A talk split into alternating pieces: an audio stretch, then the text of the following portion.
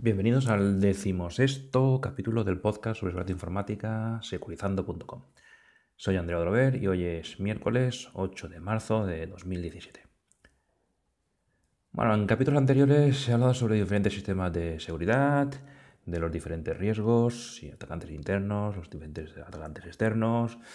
Así que bueno, hoy en el capítulo me centraré en las dos políticas de seguridad más extendidas en el mundo empresarial.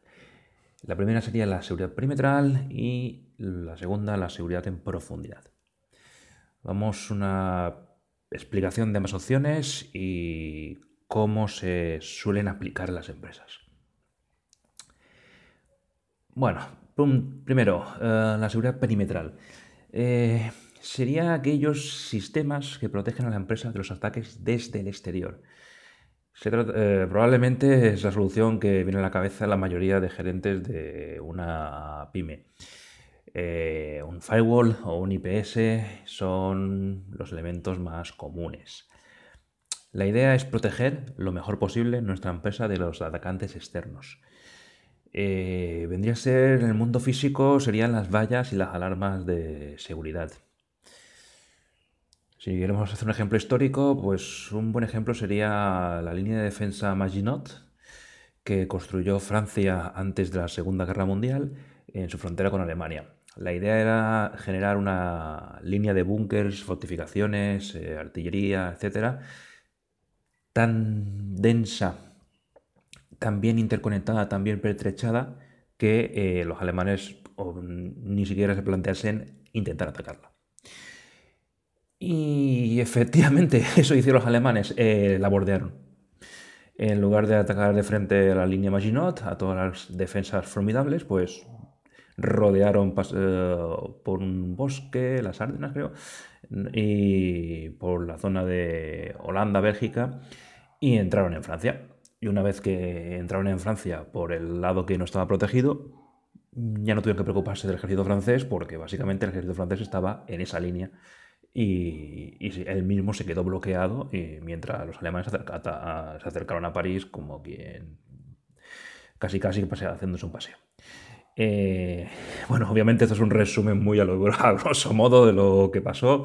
Eh, si os interesa el tema de historia, pues escuchad el podcast de Histocast, que lo hacen genial y, y lo hacen mucho mejor que yo.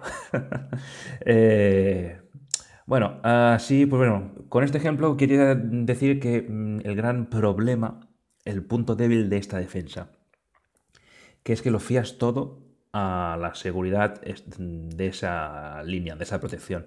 Si por lo que sea esa protección es sobrepasada, porque hay una vulnerabilidad, porque te has dejado algo sin configurar, o por lo que sea, mm, posiblemente una vez que ya has sobrepasado esa línea, ya no hay más defensas.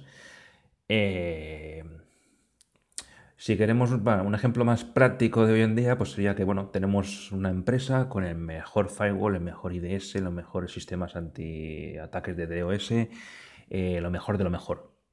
Pero resulta que un usuario recibe un email de correos y se baja un ejecutable y lo abre y te cifra todos los datos de la empresa.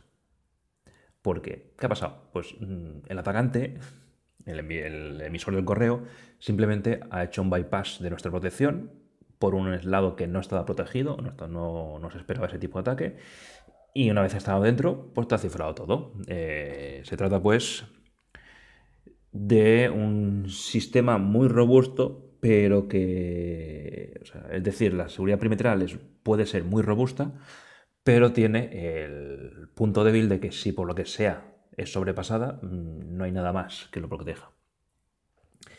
Esto nos lleva a la segunda opción, que es la seguridad de profundidad. Se trataría de un concepto bastante más amplio eh, y que precisa una mayor implicación por parte de todos los diferentes administradores de los sistemas. Es probablemente más difícil de vender a un gerente porque implica bastante más trabajo mm, de gente más especializada en diferentes sectores y lo cual complica la cosa y es algo más a largo plazo. Mm, la idea se basa en fortificar lo mejor posible cada uno de los equipos que forman el sistema informático de la empresa.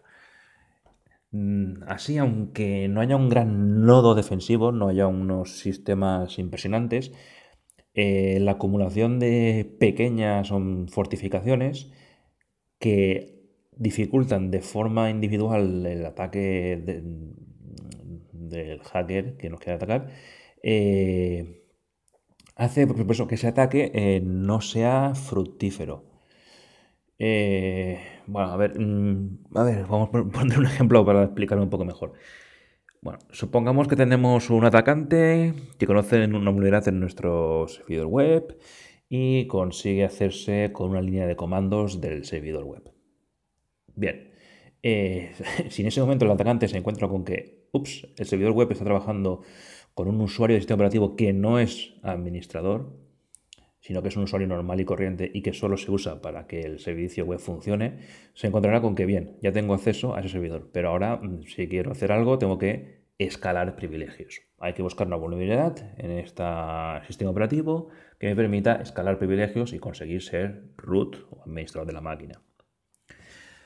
Supongamos que lo consigue, que encuentra una vulnerabilidad eh, y consigue ser root de la máquina. Bien, una de las primeras cosas que intentará será saltar a otros servidores si los servidores están configurados para que no haya una relación de confianza directa, para que no puedas saltar por SSH o por carpeta compartida directamente de un servidor a otro, sino que te pidan contraseñas, si eh, o esos propios servidores están fortificados con un firewall de, sistema operativo que limite quién puede acceder vía SSH o vía web y tal, eh, nos encontramos con que hay un. El, hacker habrá conseguido acceder a un servidor, habrá conseguido root, pero no habrá podido saltar a otro servidor.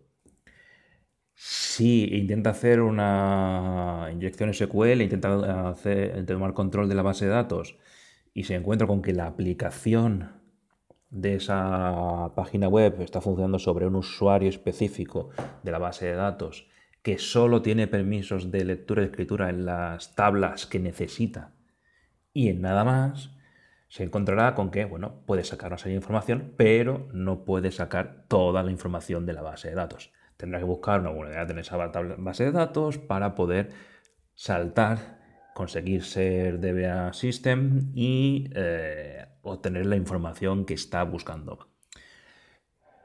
Supongamos que hay un servidor de NFS, de, de servicio de directorio compartido.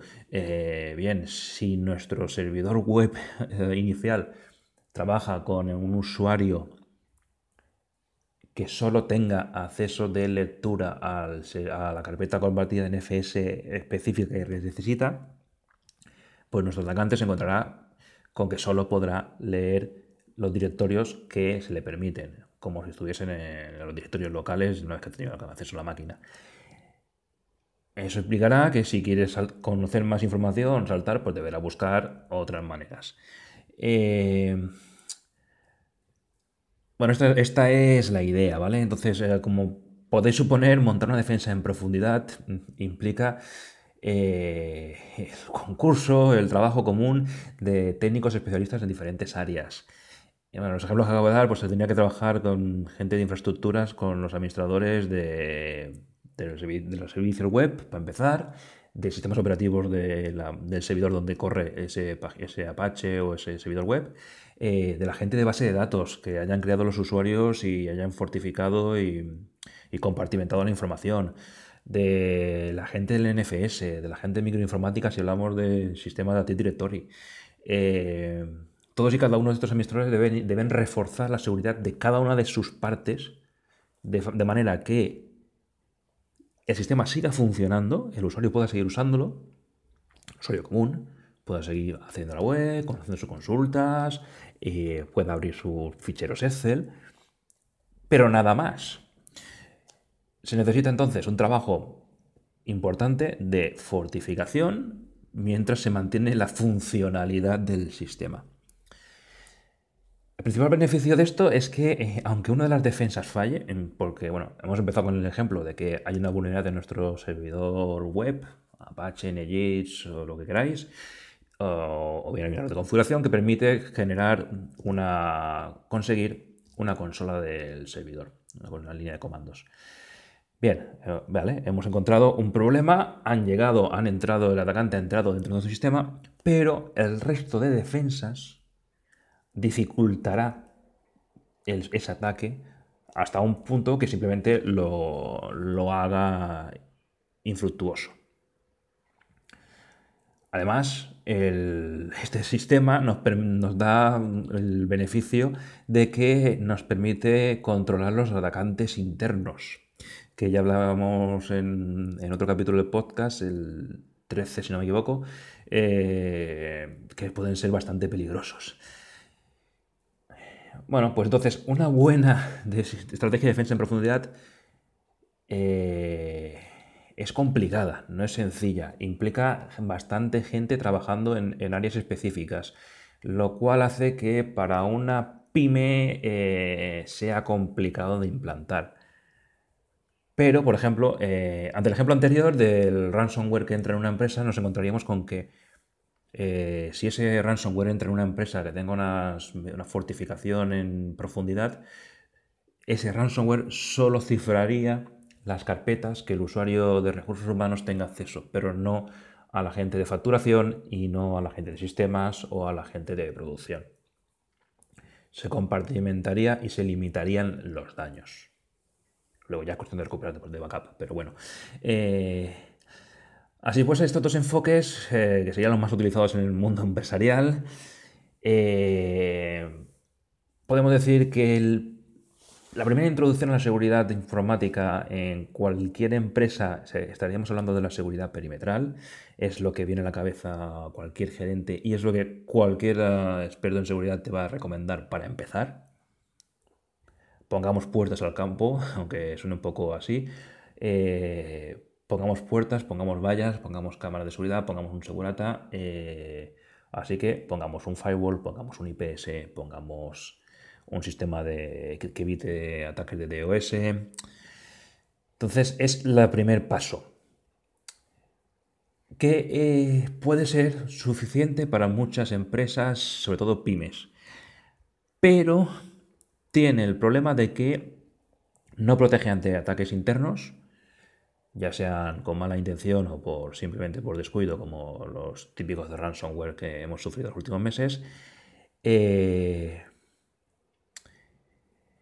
pero claro, em, una pyme no suele tener administradores de sistemas en su tal, se dedican a su negocio y por lo tanto es un buen sistema, es un buen enfoque para eh, una pequeña empresa que bueno, no tiene ni capacidad técnica ni capacidad de gestionar costes de inversión en una política de seguridad muy profunda que bueno, se tiene que dedicar más que nada a sus a, sus, a su negocio. La seguridad de profundidad, entonces, eh, requiere de más recursos, de más conocimientos, de más coste, por lo tanto, y suele y debe ser aplicada en cualquier entorno corporativo mediano o grande. Entonces, si la empresa puede permitirse un equipo de administración, aunque sean dos personas que administren todo, desde la web hasta el servidor DNS, eh, las actualizaciones de Windows o de Active Directory y demás, eh, deben empezar a trabajar en la seguridad en profundidad. Al menos en lo que se pueda. Estamos hablando que es algo tan sencillo, la seguridad en profundidad es algo tan sencillo como puede ser que cuando crees una carpeta compartida, el administrador de sistemas crea una carpeta compartida para el Departamento de Recursos Humanos, se asegure que las políticas de seguridad de Active Directory, eh, si la hubiera, eh, permita solo el acceso de recursos humanos.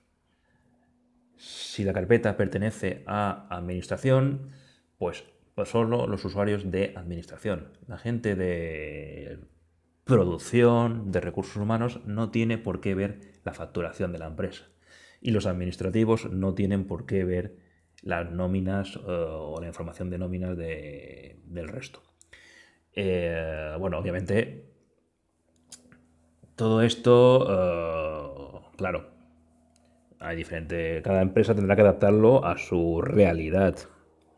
Nuevamente, si hablamos de una micropyme de dos usuarios, pues es complicado hacer compartir, compartir, compartimentación.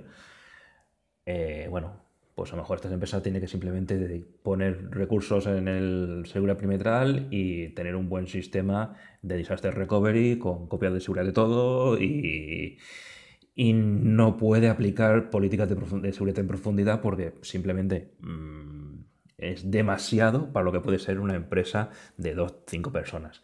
Si ya hay departamentos, ya se pueden empezar a aplicar eh, políticas de seguridad.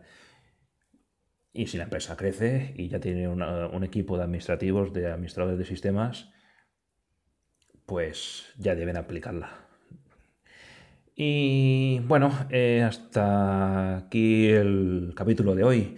Así que nada, eh, como siempre podéis poneros en contacto conmigo vía el blog, vía Twitter, securizando-bajo, vía Telegram, tenéis el canal. Eh, telegram.me barra securizando. Tenéis el grupo de Telegram si queréis hablar y, decirme lo que sea o reíros un poquito.